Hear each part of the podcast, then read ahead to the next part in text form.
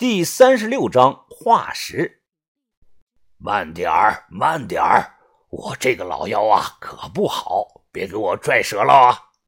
把头翻不过来，于哥和豆芽仔一人拽住他一根胳膊，然后呢，硬拽着拖了上来，姿势啊看着有几分滑稽。阿春见状，笑着说道：“ 呵呵，王把头啊，你这么大的岁数了，半截身子都快埋到土里了，还能这么生龙活虎，不简单呐！”于哥挑眉的说道：“注意你说话的语气啊！”哟，傻大个，你吓唬我吧？哼，一身蛮力有什么用啊？你再敢这么叫我一声试试！于哥眯着眼动怒了，毕竟刚认识一天，于哥接连被这个女的叫傻大个，怎么能不生气呢？要他是个男的，我估计于哥早上去干了。别内讧，走吧，文斌。把头拍了拍于哥。地下溶洞，空气中的湿度很大，很黑，必须要开手电照明。走着走着，地上的碎石是越来越多，都是石灰岩类的石头，和地面上鬼仔岭那些石雕用的材质是一样的。本来啊就没有路，我们顺着清澈的地下河向前走。我第一次见到南方这种地貌。有的石头一层一层堆叠在一起，颜色暗黄色，就跟谁在上面拉了一泡一泡的屎一样。你们快看看周围这些墙，好神奇呀，好像爆米花长在了墙上似的。小轩照着周围的石墙说道。把头看了一眼，说：“那不是爆米花，是岩壳层，还有之前那些石笋，看到了吧？”这些啊，都需要上万年的时间才能自然的形成。这里随处可见钟乳石，基本都还在生长。有的钟乳石啊，和石笋混合生长在了一起，远远看去就像是一根浑身长满了刺儿的石柱立在那儿。对于第一次见到这种东西的我来说呀，太壮观了。道县这两年想搞那个旅游业，带动村民的收入，我觉得开发鬼仔岭是白搭。那些诡异难看的石雕多吓人呐！谁旅游会来这种地方旅游呢？我觉得道县要是能把这个地下溶洞搞好，在洞里多挂点那种五颜六色的小彩灯，再起个牛点的名字，像什么王母洞、爱情洞、仙女洞什么的。肯定可以吸引不少外地游客来看，因为确实很壮观。有爱玩探险的，要是不信啊，可以下来找一找。这个地下溶洞啊，真实的存在着，前提是你能找到入口下来。地上都是碎石，有的地方啊还很滑，为了安全，根本走不快。大概走了有一个多小时。前方突然变窄，出现了一个三角形的入口。从三角形入口这里进去啊，有一大片区域，地面很是干净。我指的干净啊，是碎石头少，很像很久以前啊被人为的清理过。哎，把头，哎，快来，你们快来，快来看看这儿。豆芽仔发现了一处地方。在挨着西南墙角有两处啊，用碎石片垒起来的石墙，高一米五左右，一处完好，另一处已经塌了一大半，只有几十厘米高了。走到矮石墙的正面，墙内隐隐约约能看到地面上有个圆形的小坑，可能是时间太久了，坑内落满了灰尘，厚厚的一层。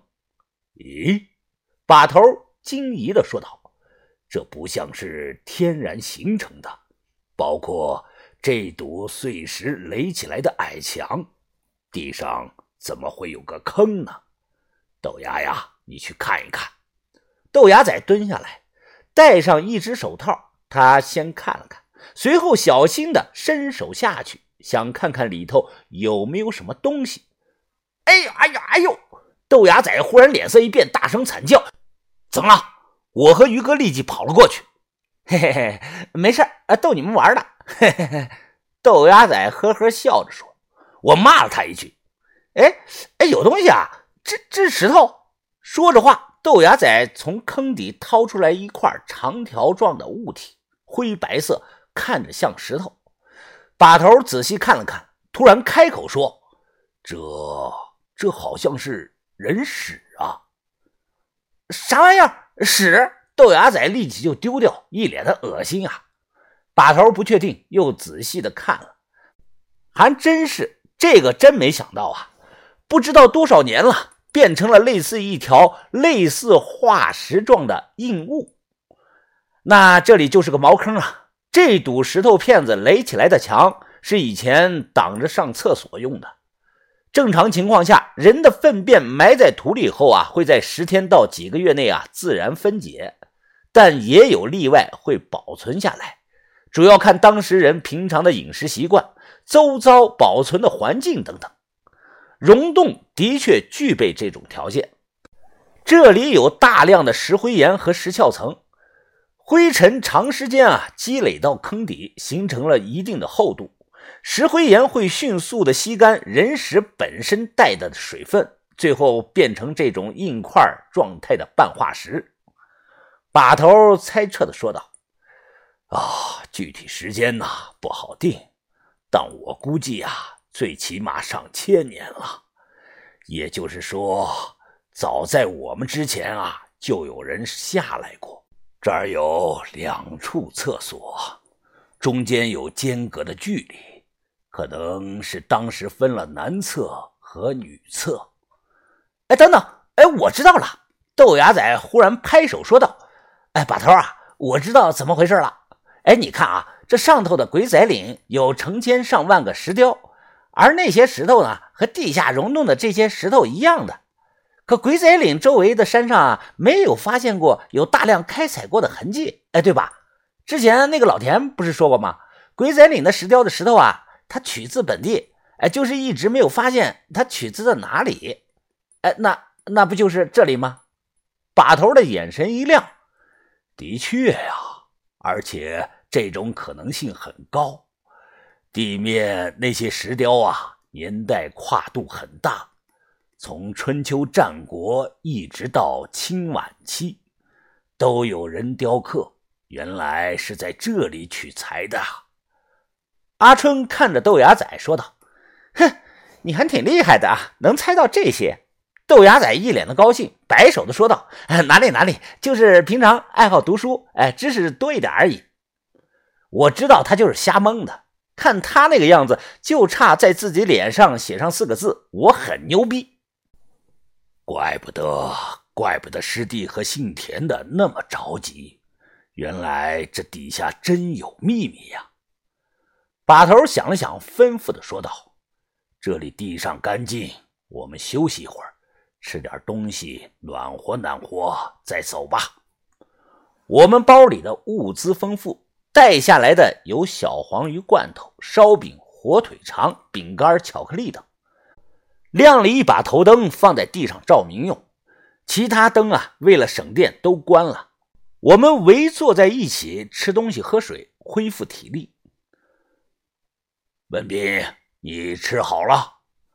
于哥点头说：“好了。”把头说道：“那你去吧，把反光条路标往墙那块贴两片，咱们争取做到一路标记出来。”好。于哥起身，从包里拿出了反光条，走过去找到个光滑的地方贴上去了。做标记这种啊。专业的洞穴探险队几乎都会用，我们很少下水洞子，也是学人家的。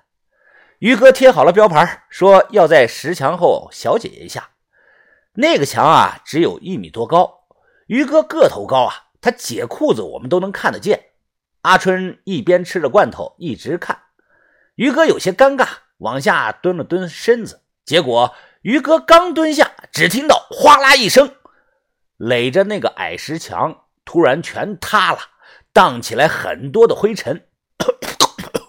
于哥被灰尘呛得咳嗽，他忙举起手解释的说：“呃我没我我没动啊，我没动，我也没碰他。”话还没有说完，于哥看到阿春看他的眼神，立即兜起了裤子。